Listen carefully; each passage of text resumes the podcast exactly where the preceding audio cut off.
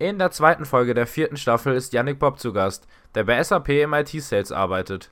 In unserem Gespräch reden wir unter anderem darüber, wieso er sich für die IT-Branche entschieden hat und wie sehr sich diese von dem Image unterscheidet. Außerdem reden wir darüber, wie sich der Vertrieb in der IT-Branche von dem im Sport differenziert und wie die Kundenakquise und der Abschluss neuer Verträge eigentlich ablaufen. Zudem gibt Yannick zahlreiche Tipps, wie man seinen eigenen Weg findet und wieso man sich auch in Bereichen außerhalb des Sportes als Spücke zurechtfinden kann. Beyond Bayreuth. Und sag herzlich willkommen bei Beyond Bayreuth, Yannick Bob. Freut mich, dass du heute dabei bist. Und wie immer zu Beginn darfst du dich selbst vorstellen, bevor ich äh, irgendwas Falsches erzähle. Du kannst es aber am besten wahrscheinlich. Ähm, einfach kurz, wer du bist, was du gerade so machst beruflich und natürlich das Wichtigste, wann du Spöko warst. Ja, genau, gerne. Ja, äh, schönen guten Tag auf die Runde. Äh, Janik Bob, mein Name. Ich habe äh, vor ein paar Jahren in Bayreuth studiert. Ich habe 2017 äh, meinen Abschluss dort gemacht, also schon äh, ein paar Jahre her im Prinzip und äh, damals zum Master nach Bayreuth gekommen, ähm, hatte eine, eine, sehr, sehr coole Zeit gehabt.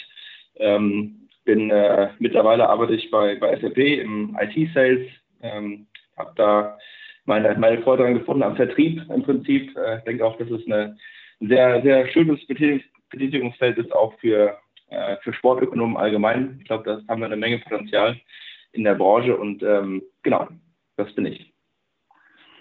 Dann, SAP hat hier natürlich noch gar nicht die Richtung. Deswegen würde ich gerade sagen, starten wir doch dort. Äh, was genau ist dann deine Aufgabe bei SAP im Vertrieb? Also die Vertrieb, das heißt ja gesagt so. Was genau heißt das? Was machst du da so? Mhm.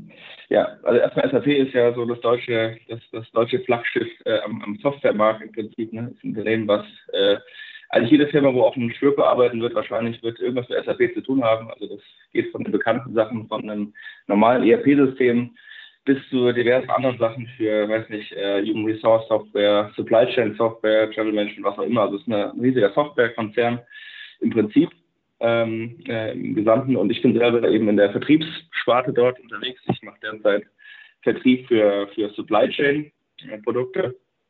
Das sind Produkte aus Bereich Produktentwicklung, Planung, äh, Fertigung, Logistikthemen, ähm, Service-Themen, aber auch Nachhaltigkeit. Und ähm, da betreue ich äh, Kunden aus der deutschen Industrie im Prinzip. Also ich habe so Kunden wie äh, eine Miele oder eine Käse oder eine BMW vielleicht, äh, vielleicht ein paar Namen, die man vielleicht kennen würde. Und spreche mit denen darüber, wie man die Prozesse von denen im Bereich der Supply Chain eben verbessern kann.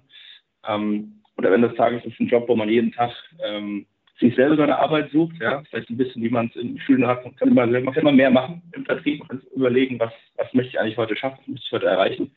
Braucht schon eine Menge äh, positive Energie für den, für, den, für den Job im Prinzip. Und ist eigentlich das die Aufgabe des Tages, eben Verträge abzuschließen für, für SAP, damit Kunden langfristig dann die Software nutzen und damit eben auch, auch Mehrwerte äh, erzielen. Und da ist man halt tagtäglich in, in Kundenmeetings mit äh, diversen Entscheidern aus verschiedenen Ebenen. Das kann auch mal bis zum, bis zum Bordlevel hochgehen, aber auch mal auf äh, Abteilungsleiterebene zum Beispiel, um mit denen eben über aktuelle Prozesse zu sprechen, wenn die vielleicht den SAP verbessern kann ähm, und ähm, ja, was wir zum Unternehmenserfolg beitragen können. Ja, das in aller Kürze vielleicht, was mein Job ist. Ja, ein, ein sehr selbstbestimmtes Berufsleben des Tages, wo man seinen Tag selber einteilen kann und selber festlegt, welche Meetings man annimmt und welche vielleicht auch nicht. Dann würde mich interessieren, wie oft schließt du am Ende des Tages jetzt wirklich dann so einen Vertrag ab und wie oft ist es einfach nur so, du überlegst dir, hast hier ein Meeting, überlegst dir, wen du vielleicht als äh, Partner dazu holen könntest oder keine Ahnung, hast vielleicht auch schon fortführende Gespräche. Wie oft hast du nachher wirklich diesen Vertragsabschluss an sich und wie oft geht es, sag ich mal, auch ins Leere dann? Ja, ja, das ist eine ganz, ganz spannende Frage. Das ist natürlich noch eine ganz besondere äh, Sache im Vertrieb ist, es gibt ja ganz, Vertrieb kann ja die verschiedensten Sachen, äh, kann das ja sein, was man da vertreibt. Bei Software in meinem Bereich, ich vertreibe selber Software eben an Firmen ab so einer Umsatz von einer Milliarde und sind vielleicht dann 10.000, 15.000 Mitarbeiter mal Minimum meistens, die da arbeiten. Ähm, und da ist dann die Vertrags, die, die Sales-Zeiten relativ lang. Die können von drei bis sechs, vielleicht neun Monate mal dauern. Das heißt, im Jahr äh, kommt man vielleicht insgesamt auf 20, 25 Vertragsabschlüsse, wenn es hochkommt. Ja, das sind natürlich dann ein paar sehr große Verträge dabei, aber auch äh, einige kleinere Verträge im Prinzip. Aber Ähm, von daher ist natürlich so, man geht so aus, wenn man das Team arbeitet, dass man, man kriegt ein Jahresziel, dass man so die dreifache Menge an, an, an Pipeline, äh, also an, an potenziellen Umsatz generieren soll, äh, Nachfrage erzeugen will und man am Ende Ziel erreicht. Das heißt auch, wenn ich 20 Verträge abschließen will, habe ich vielleicht 60, 65 Sales Cycle, wo ich versuche, meine Lösung zu verkaufen. Am Ende fallen dann nicht alle bei raus, weil manche Kunden absagen, manche sich für die Konkurrenz entscheiden oder einfach gar nichts machen. Von daher äh, ist es vielleicht ungefähr eine Zahl, ähm, wie man da, wie oft man in Abschlusssituationen kommt. Du hast ja, soweit ich das gesehen habe, schon relativ lange, oder ich weiß nicht, ob es dein erster Job war bei SAP, aber auf jeden Fall arbeitest du ja schon länger bei äh, eben SAP. Würde mich interessieren, warst du die ganze ja. Zeit im Vertrieb tätig oder hast du davor auch noch in einen anderen Bereich mal reingeschaut oder hast du irgendwo anders angefangen?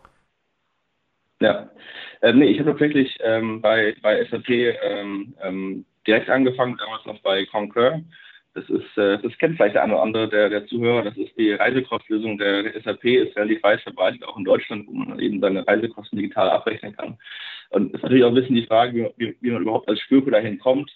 Äh, zu, zu IT-Sales. Ich habe mir nie überlegt, ach Gott, das war mein Riesentraum, irgendwann mal bei SAP zu arbeiten. Das war tatsächlich, bin ich ehrlich, war nicht so. Äh, hatte ich mir auch, mein Image von SAP war es nicht so, dass ich sagte, äh, oh, das ist bestimmt cool, da sind nur junge, hippe Leute und da geht es richtig voran. Das war zumindest mein Image vorher. Und dann hatte ich da eben ein paar, ähm, paar Gespräche äh, mit, mit den mit ein paar Managern hier, die eben dann um die 30, 40 Jahre alt waren, relativ jung. Und äh, das Team war auch so in dem Alter und dann, die haben mich dann quasi zu Concur geholt damals, vor fünf Jahren. Und das war im Prinzip ein Job gewesen, um ähm, dort äh, Pipeline zu generieren, also neue Kundenakquise zu machen. Das heißt, ich habe da ein bisschen am, am Telefon gesessen am Ende des Tages, zwei Jahre lang, und habe äh, versucht, Interesse für Concur zu, äh, zu erzeugen. Also da Cold Calling gemacht im Prinzip, über LinkedIn Leute angeschrieben, E-Mails geschrieben, zu Events gegangen, was auch immer, um eben Interesse äh, zu entwickeln äh, bei den Kunden.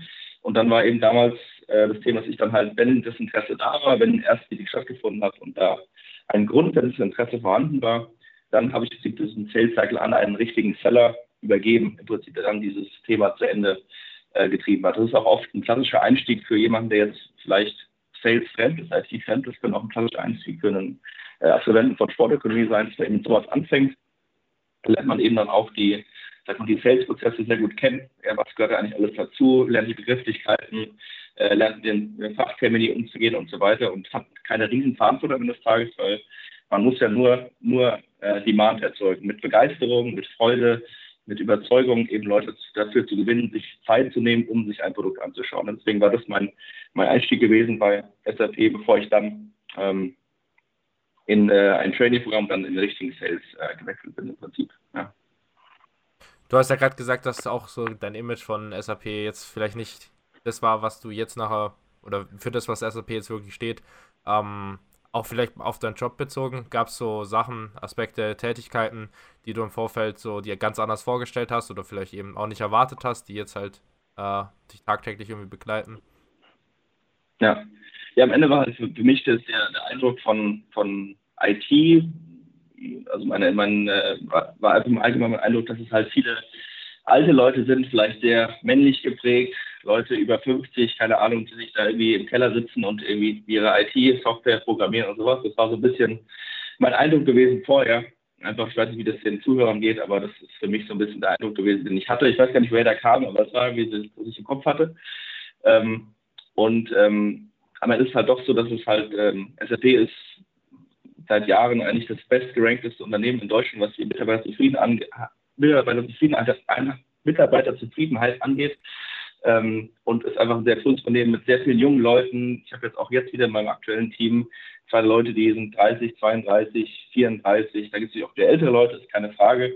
Aber es ist halt eine gute Mischung. Ne? Also von alt bis jung, männlich, weiblich ist eigentlich alles dabei.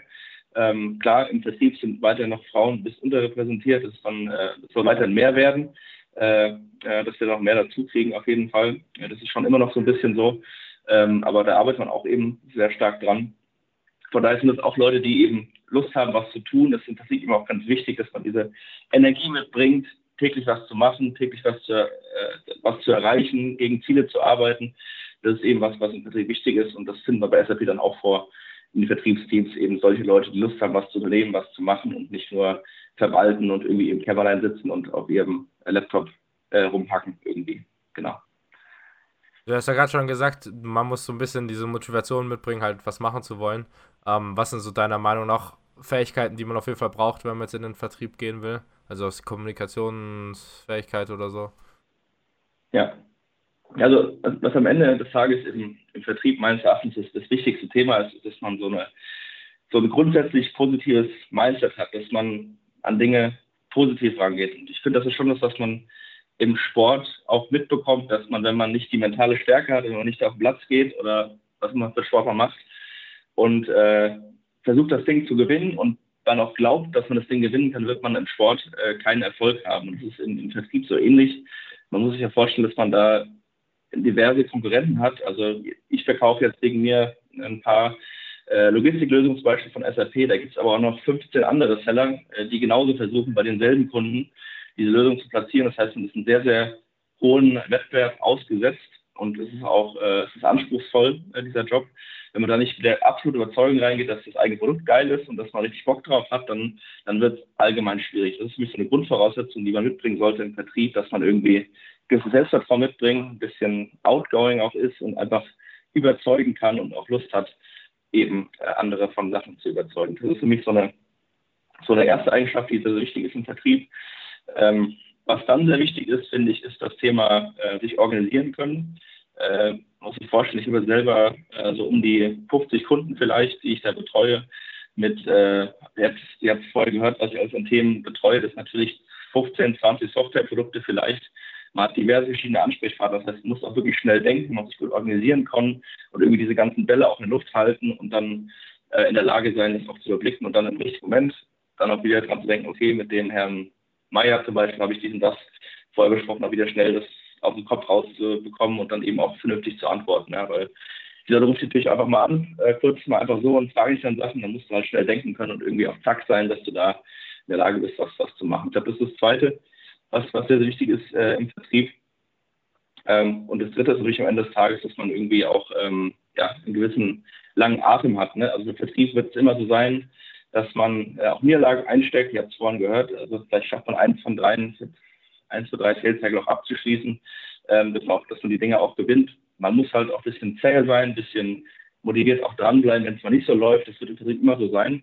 Von daher man sich auch so von leichten, von leichten Rückschlägen nicht so, nicht so aus der Bahn bringen lassen. Das sind eigentlich so drei, drei Themen, die, glaube ich, sehr, sehr wichtig sind. Und das sind alles Sachen, die ich bei Sportlern äh, oft äh, selber einer als mit, mit, mitgegeben fühle, weil die eben diese Sachen auch in ihrem eigenen Leben sehr oft brauchen und mitbringen und deswegen auch äh, sehr gut geeignet sind, glaube ich, für diesen, für diesen Job, ja.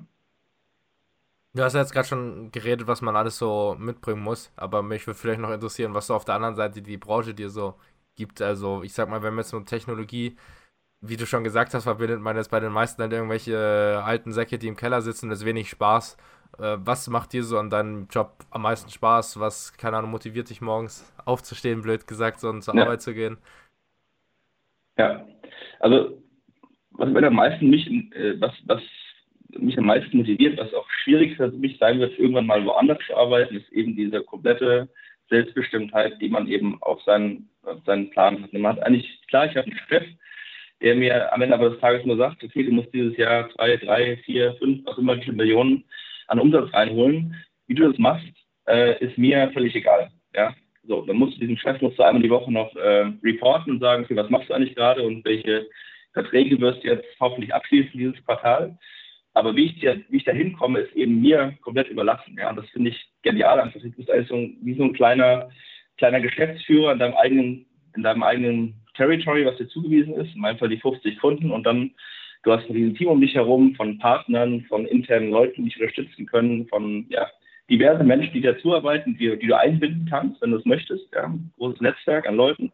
Und du musst eigentlich versuchen, die richtigen Leute zu den richtigen Kunden zu bringen und dann das umzusetzen. Aber du bist eben selber, du bist der, du bist der Spielführer sozusagen. Du bist der, der, der sich das überlegt, wie er das macht du legst die Termine fest, wann sollen die sein? Äh, willst du vielleicht mal äh, an einem Tag, einen halben Tag zum Arzt gehen oder früher zum Tennisspiel gehen, dann kannst du das auch machen. An dir, wie du dich organisierst.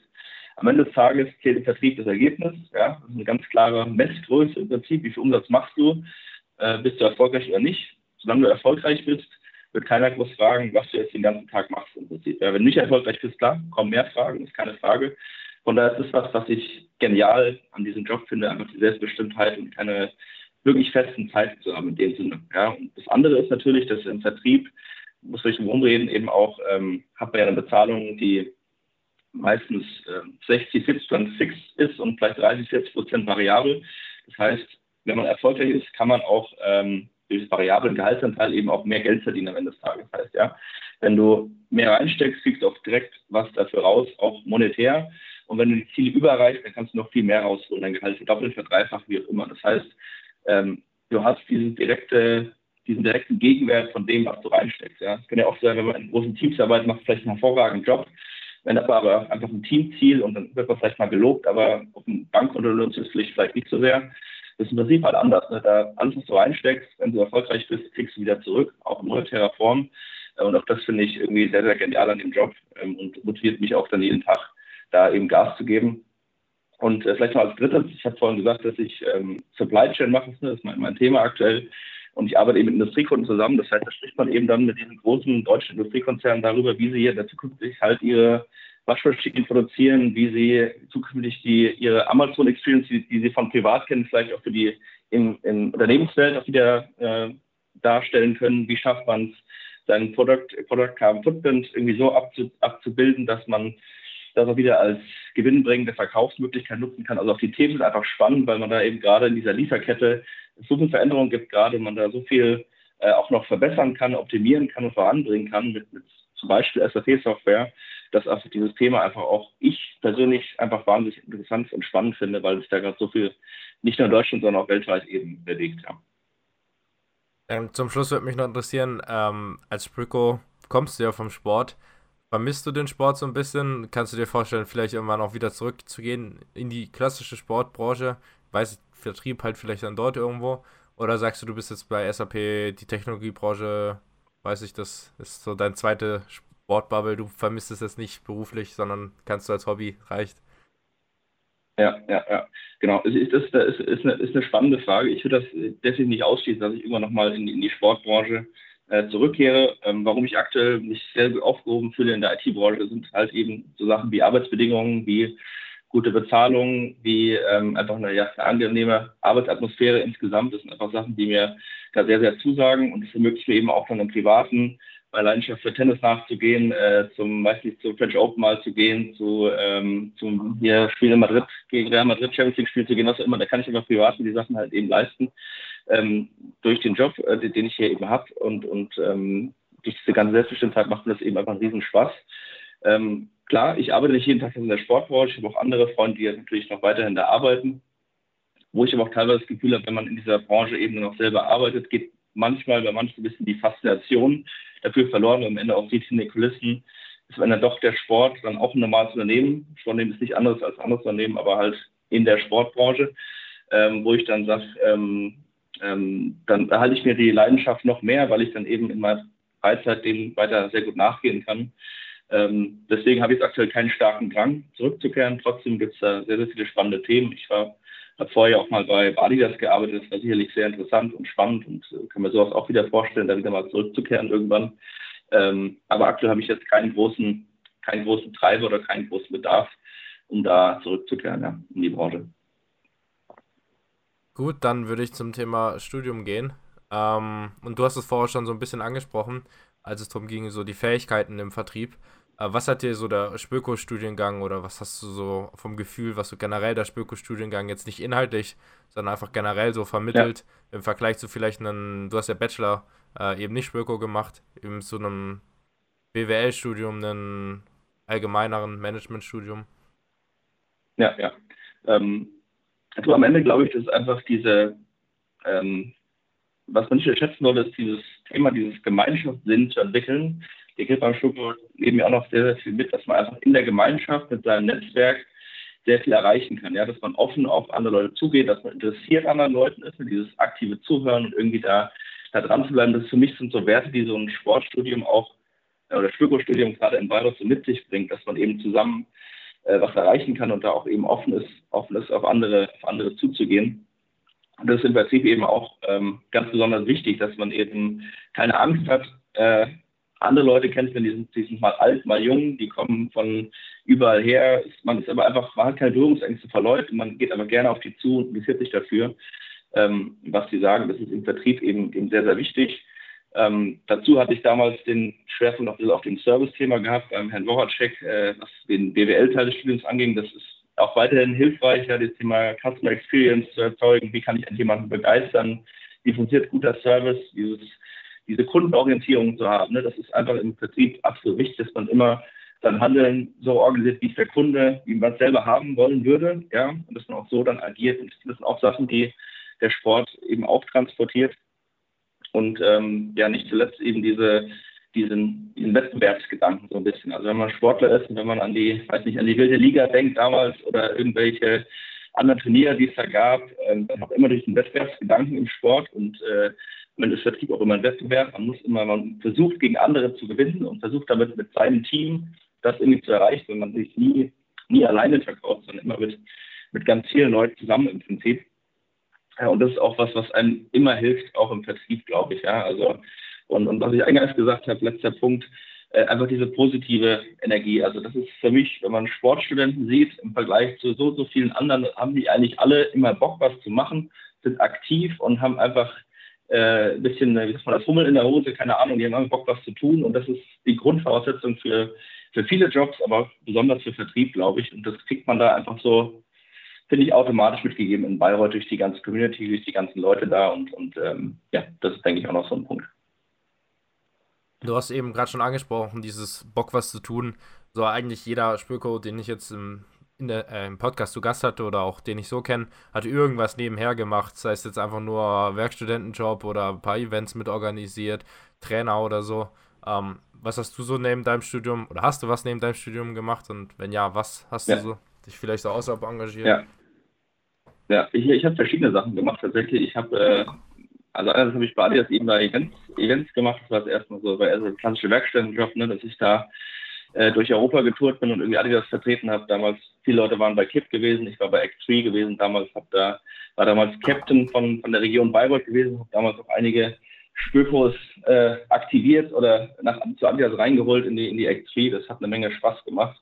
Äh, das war so eine Sache, die ich neben Studium gemacht habe. Und das andere war, ähm, das Thema Loopy Ball, ich weiß nicht, Leute das hier kennen, Bubble Soccer ist vielleicht ein größerer Begriff, das habe ich zwei Jahre gemacht, dass ich das in der Region dort vertrieben habe und da mit einem kleinen Team von, von Spöko-Kollegen und eben haben wir so Loopy Ball Events gemacht äh, und das hat auch eine riesen, hat auch eine riesen Gaudi gemacht im Prinzip und auch äh, ja, da Events zu organisieren, Sachen zu machen, Spaß zu haben und auch Spaß an andere Leute zu bringen, das war das war ganz, ganz, ganz großartig. Ja. Von daher waren das eigentlich so, so zwei Sachen, die ich, die ich äh, dem Studium sehr, sehr viel gemacht habe. Ja. Und dann hast du ja, ähm, wie gesagt, schon Bachelor, ich glaube, International Management gemacht gehabt. Ähm, mich würde interessieren, wie es dich dann nachher nach Bayreuth verschlagen hat. Also wie bist du nachher dann auf den Öko-Studiengang gekommen? Ja, also ich hatte ähm, damals, wo ich, ich bin ja selber aus Darmstadt selber, ich, ich kannte fairerweise damals, äh, ich kann die Sporthochschule Köln, die kann ich im Prinzip äh, ich kannte Bayreuth damals noch nicht, wo ich mich für einen Bachelor entschieden habe. Ich habe mich dann damals für, für Nürnberg entschieden. Da gab es auch so einen Studiengang mit Internationales Management mit ein bisschen Sport dabei. Äh, von daher schien mir das irgendwie eine, eine sinnvolle Sache zu sein, da hinzugehen und habe damals Bayreuth nicht so auf dem Schirm gehabt im Prinzip. Aber für mich ist immer, also Sport ist, wie gesagt, das ist meine Faszination, meine, meine Begeisterung. Da, ich weiß nicht, wie viele Stunden Sport ich immer noch privat gucke, deswegen war das immer, äh, immer für mich ein Riesending gewesen. Und ähm, dann, ich glaube, über die Leute bei, ich damals schon bei X3 gearbeitet, hatte ich auch von Spürkus gehört, die da schon, die da schon waren. Und habe ich das dann mal, mal angeschaut dort. Ähm, da für den Sporteignis-Test noch, noch dann trainiert und bin dann eben da zum, zum Master nach, ähm, nach Bayreuth gegangen. Ja, der Campus war super gut gefallen, die ganze Umgebung dort, es war Kleinstadt und war dann drei Jahre da und äh, war, war genau die richtige Entscheidung. Also es war eine großartige Zeit. Ja. Dann Thema Praktika würde mich interessieren, wo du deinen, also ich glaube im Master ist ja auch Pflichtpraktikum. Ähm, deswegen würde mich interessieren, wo du dein Praktikum gemacht hast und was du so berichten kannst, wie das so war, ob du es gerne in einer anderen Branche vielleicht gemacht hättest. Ja, nee, tatsächlich habe ich selber kein äh, Praktikum gemacht im Sportstudium, dadurch, dass ich dann immer bei, bei X3 äh, als äh, Werkstatt gearbeitet habe und dann ähm, diverse Stunden da auf Events und so weiter verbracht habe, habe ich, ich glaube, ich damals gab es nicht die Pflicht für dieses Praktikum, sondern ich habe dann einfach gesagt, ja, ich bin dann, habe in den Semesterferien dann einfach irgendwie gefühlt, war ich jede, jede Woche auf Events, habe da irgendwelche Events mitorganisiert und so weiter. Und das war dann für mich dann mit der, war quasi wie, wie ein Praktikum quasi auf Dauer. Und da habe ich da sehr viele, sehr viele Stunden verbracht. Ich äh, weiß nicht, ich war damals bei, bei Color Runs, bei der Champions League in Monaco, bei, äh, ich weiß nicht, bei Schalke 04 Sommeröffnung. Also es waren ganz, ganz verschiedene Sachen. Oder sind mit der, mit den U-Nationalmannschaften rumgefahren, haben denen irgendwie ihre Trikots, äh, mit Trikots versorgt und Schuhen versorgt und keine Ahnung. Von da habe ich das gemacht, aber habe ähm, vom Praktikum her tatsächlich jetzt, wenn du mich so fragst, äh, keins gemacht, ja. Bereust du das so ein bisschen? Hättest du dir jetzt im Nachhinein gewünscht, mal irgendwo reingeschaut zu haben, irgendwo ein Praktikum gemacht zu haben? Oder sagst du eben, dadurch, dass du die ganzen Events gemacht hast, hast du es eigentlich jetzt auch nicht gebraucht? Nee, also ehrlich gesagt, im Nachhinein habe ich jetzt auch nie jemand danach gefragt, äh, wo ich jetzt irgendwo irgendwie mal ein Praktikum gemacht habe. Ich glaube, ähm, das ergibt es für jeden selbst, man soll sich da nicht so drauf verkrampfen. Ich muss zwingend ein Praktikum bei XY gemacht haben. Am Ende sollte man gucken, dass man irgendwie ähm, Sachen für sich selber macht, die einen selber weiterbringen, wo man das Gefühl hat, okay, da bin ich jetzt am richtigen Ort. Klar, wenn man jetzt irgendwie jedes Semester nur drei Monate in der, in der Sonne irgendwie rumhängt, dann bringt das vielleicht nicht so weiter, das ist richtig. Äh, aber wenn man irgendwas macht, was seiner Leidenschaft entspricht, wo man weiterkommt, sei es ein Trainer da sein oder sei es irgendeine soziale Initiative, was auch immer, dass irgendwas ist, wo man denkt, das bringt mich weiter, dann, dann ist es auch völlig in Ordnung und wird seine Berechtigung haben. Ja. Also ich glaube nicht, dass es Sinn macht, ein Praktikum zu machen um des Praktikums Willens, äh, sondern am Ende sollte man gucken, dass man seine eigene, eigene Persönlichkeit weiterentwickelt, dass wenn man zu, zu einem Werbungsgespräch kommt, dann irgendwie auch was zu erzählen hat, dass man irgendwie gefühlt, das ist, das ist ein Mensch, der hat schon sich ein bisschen was gemacht, ein was überlegt, wie er wo irgendwie hin will. Äh, aber es ist auch nicht notwendig, dass jeder dann, ah, der hat hier drei Praktikas gemacht, eins bei Puma, eins bei Adidas, eins bei Sport 5 und äh, war über sechs Monate, hat ein Einser Spürgestudium, keine Ahnung. Am Ende ist es nicht so wichtig. Am Ende sind in der Berufswelt meines Erachtens die Persönlichkeit wichtig, wie ich rüberkomme, wie ich mich verkaufen kann äh, selber und weniger wichtig, was da auf dem Papier steht. Also klar, für die allererste Werbungsrunde, wenn da irgendwelche äh, Dinger gespielt werden, vielleicht gibt es dann Firmen, die dann darauf achten, dass dann gewisse Punkte ausgefüllt sind. Dann sei es so, dann hat man dann da nicht dabei, äh, wenn es sowas mal geben sollte. Am Ende des Tages, ich habe auch selber jetzt für, für bin ich öfter bei Bewerbungsgesprächen auch dabei gewesen, bei Concur zum Beispiel oder neue Leute zu aktivieren. Und das am Ende um das Faktor Persönlichkeit. Hat man das Gefühl, dass dieser Mensch Bock hat, hier für uns zu arbeiten, was für uns zu machen, bringt er Energie mit, weil Skills kann man immer lernen auf dem Job, aber die Persönlichkeit, die bringt man halt mit und die ist auch schwer zu verändern. Würdest du das auch so ein bisschen auf Bachelor und Master beziehen? Ähm, du hast ja jetzt noch einen Master gemacht. Findest du, dass der Master im Prinzip auch was ist, was auf dem Papier steht und in der Sportbranche der Bachelor reicht, wenn du, sage ich mal, halt eben einfach so Berufserfahrung vielleicht mitbringst oder halt eben eine gute Persönlichkeit? Oder gute Persönlichkeit gibt es nicht, ja. aber halt eine motivierte und so. Oder sagst du, dass ja. der Master schon irgendwie dann halt vielleicht was anderes ist als das ein Praktikum und schon eher dich weiterbringt? Ja. Ähm, ist, eine, ist eine gute Frage. Da kann man sicherlich auch drüber diskutieren. Ich hatte den einen oder anderen äh, Podcast von euch vorher reingehört, wo auch manche gesagt haben, ja, den Master brauchst du brauchst, eigentlich nicht. Ähm, auch da wieder es sich darauf an, das ist keine allgemeingültige Antwort, aber ich glaube, diese Zeit, die ich mir genommen habe, ich habe nach, nach der Schule noch äh, war ein Jahr im Ausland, ein Jahr Zivildienst, dann habe ich dann sechs Jahre studiert, ist aber auch Zeit, wo du dir auch Gedanken machen kannst, was du wirklich eigentlich auch im Leben machen willst, wo du hin willst und was du dann vielleicht auch irgendwann mal arbeiten willst. Ähm, wenn du irgendwie mit 18 dann Abi machst und 19 dann drei Jahre machst, äh, drei Jahre Bachelor machst, dann mit 22 anfängst zu arbeiten, finde ich es doch irgendwie reichlich früh. Äh, man hat ja doch im, gerade im Schwurgestuhl in Bayreuth doch diverse Möglichkeiten, auch mit den Leuten irgendwie geile Freizeit zu fahren, Urlaub zu fahren, äh, ein paar geile Events zu organisieren, wie die, ähm, die Meisels Cup oder sowas in der Richtung. Man kann da auch wirklich viele Sachen machen in Bayreuth, die ihn irgendwie auch weiterbringen. Und, und diese Zeit, äh, diese Studiumszeit ist so eine geile Zeit, dass ich jedem, der, ich glaube, ich würde jedem empfehlen, so Master zu machen. Man lernt natürlich auch inhaltlich was, klar, keine Frage, äh, habe ich bisschen was mitgenommen. Am Ende ist mein heutiger Job jetzt nicht so entscheidend. Man vergrößert definitiv sein Netzwerk noch mehr, weil man eben länger da ist. Ja, also man lernt noch mehr Leute kennen und ich glaube, man lernt nie wieder so viele Leute kennen wie im Studium, ja, äh, auf so einer, mit so, einer hohen Frequenz, sage ich mal, durch die ganzen äh, Feiern, was immer man da macht. Ähm, von daher würde ich mir einfach für die Persönlichkeitsbildung die Zeit als sehr, sehr wertvoll ansehen. Ähm, weniger vom Inhalt her, einfach für die Persönlichkeitsbildung, Netzwerkbildung, selber wisst, was man tun möchte. Und äh, ich glaube, wir alle in unserer Generation können ja irgendwann dann vielleicht mit, äh, ich, meine, ich bin jetzt 31, muss wahrscheinlich noch arbeiten, bis ich 70 bin, theoretisch. äh, können noch lange genug arbeiten. Von daher sich jetzt keinen Zwang äh, nach dem Bachelor aufzuhören. Also wenn man die Möglichkeit hat äh, und es irgendwie für einen sinnvoll anfühlt, dann warum nicht? Und wenn man sagt, ich habe Bock jetzt zu arbeiten, dann ist es auch okay. Ja. Dann würde ich eigentlich so das Thema Studium dann abschließen.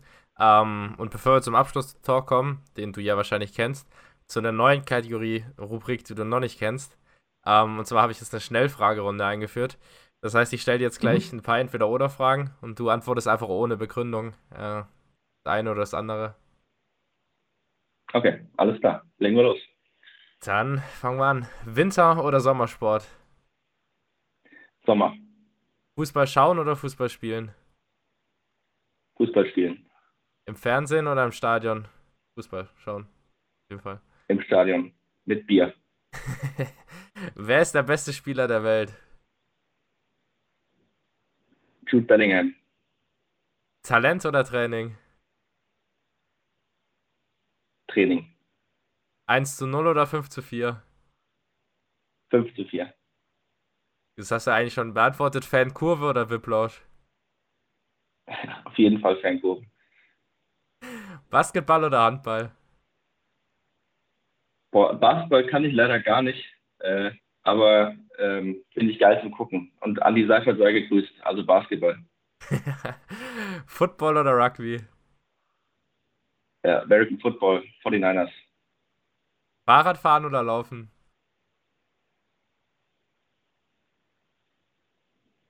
Schwierig, Laufen. Fitnessstudio oder Fernsehabend? Boah. Tennis spielen. Lieber den ersten oder den letzten Elfmeter schießen? Den ersten. Äh, Konferenz oder Einzelspiel? Konferenz. Spöko Steigerung oder Spöko Taufe? Taufe. Dann vorletzte Frage: Ausdauer oder Krafttraining? Ausdauer. Und zum Schluss Mail oder telefonieren? Telefonieren. Bitte Leute, telefoniert mehr und schreibt nicht die ganze Nachrichten. Dann war es schon mit der Schnellfragerunde. Und wir gehen zum Abschlusstalk. Das sind die vier Fragen, die du wahrscheinlich kennst, wenn du bis zum Schluss den Podcast gehört hast, weil es sind immer die gleichen vier Fragen. Ähm, das ist quasi ein Test, den ich zugehört habe. Ja, okay. Ja, ja, je nachdem, wie gut du vorbereitet bist. Der Abschlusstalk. Ähm, was war dein denkwürdigster Moment in Bayreuth? Denkwürdigster Moment in Bayreuth. Ich würde sagen, es war ein Ausscheiden beim beim Meisels Cup in, was war das gewesen? Im Hallen, Hallenturnier, ja, damals, unser Team hieß mein persönlicher Favorit. Wir sind, glaube ich, als, als Favorit angetreten und sind, sagen klanglos im Viertelfinale ausgeschieden. Da war die Trauer groß. und wieso war der denkwürdig dann? Weil die Trauer so groß war. Ja, wir haben da irgendwie 0-1 oder 0-2 sogar verloren, hatten überhaupt keine Chance und wussten nicht warum. Und äh, sind da angetreten mit Arroganz, dass wir das Ding auf jeden Fall gewinnen würden. Aber hinten und vorne nicht gereicht. Ja. Geil. Gut, dann, ähm, was sollte man als Spöko auf keinen Fall verpassen, beziehungsweise auf jeden Fall mal gemacht haben? Boah, alles, was da dabei ist. Also Spöko Olympiade, wilde Liga, äh, Taufe, Spöko Ball. Also, alles so geile Sachen. Wenn ich für eins aussuchen soll, dann sage ich Ersteigerung. Das trifft sich Und ganz. Erst die Woche. Ja. Das ja. Äh, ist eine gute Überleitung zur vorletzten Frage. Ähm, wenn du heute einen Erstjahr steigern würdest, was würdest du ihm mitgeben? Ähm, ich würde mitgehen, ähm, also diese Woche musst du, musst du ordentlich Gas geben, musst dich ordentlich benehmen, ne, dass, du dass du gut reinkommst, dass ich dir auch helfen werde, ja, hier im Studium. Äh, und insgesamt für, für die Studienzeit würde ich sagen, nimm alles mit, gib richtig Gas und verbreite den Spöko-Spirit. Dann kommen wir schon zur letzten Frage, was eigentlich gar keine Frage ist, sondern einfach noch mal so, ob du einen letzten Tipp hast für die aktuellen Spökos oder irgendeinen besonderen Tipp, den du noch mal wiederholen willst oder irgendwas, was du noch nicht gesagt hast, einfach so ein bisschen als Abrundung, als Fazit. Ja, ähm, Ja, ich würde sagen, ähm, Leute, seid offen, äh, auch für die, ich mache Bewerbung für die, für die IT-Sales-Industrie. ich bin da echt, äh, echt begeistert von. Es gibt äh, richtig gutes Geld zu verdienen, es gibt richtig gute Arbeitsbedingungen äh, kennenzulernen, es gibt viel Flexibilität und Freiheit. Ich glaube, das sind Sachen, die man als Spürke sich wünscht ähm, und, und auch gerne haben würde. Und äh, von daher äh, gucke ich es auf jeden Fall an. Ähm, ihr könnt euch gerne bei mir melden, wenn ihr da ein bisschen mehr darüber erfahren wollt, über das Leben im Vertrieb und wie das alles so läuft. Ähm, ich habe jetzt fünf Jahre darin schon, schon verbracht äh, in der Branche, von daher kann ich dir ein bisschen was zu erzählen noch, auch über den Podcast heute hinaus. Von daher äh, macht das. Und ansonsten lasst euch nicht so leiten von, was andere sagen, was ihr vielleicht machen solltet oder was vielleicht gut wäre, weil der andere es auch gemacht hat. Jeder geht seinen eigenen Weg und äh, jeder, äh, jeder Weg ist auch, ist auch richtig so und gut. Und es gibt nicht den einen Weg, sondern äh, ja, guckt an, was euch Spaß macht, lasst euch davon leiten, äh, weil nur in den Dingen, wo ihr auch Spaß drin habt, wo ihr eine Leidenschaft für habt, könnt ihr auch erfolgreich sein äh, und einen Mehrwert stiften für, für euch selber, aber auch für die Gemeinschaft. Dem kann ich nichts hinzuzufügen oder habe ich nichts hinzuzufügen. Dementsprechend sage ich danke, Yannick, dass du heute im Podcast dabei warst. Ähm, und danke für die zahlreichen Tipps, Geschichten, wie auch immer. Ich bin immer ganz schlecht darin, wie wahrscheinlich die meisten Spürkurs, äh, ein Gespräch zu beenden, weil ich einfach immer gerne weiterrede. Deswegen hast du gleich die Ehre, den Podcast zu beenden und äh, hast das letzte Wort, wenn du noch was sagen willst. Und wie gesagt, ich bedanke mich und verabschiede mich an der Stelle. Ja. Alles, alles klar, danke Florian. Also dann, Leute, genießt die Zeit in Bayreuth, das ist die geilste Zeit eures Lebens. Ähm, schießt ein paar Tore im nächsten Meisels Cup und haltet den Spiritual Spirit hoch und äh, meldet euch mir, wenn ihr Fragen habt. Macht's gut, schönen Abend, schönen Morgen, schönen Tag, wenn ihr zuhört. Ciao. Top.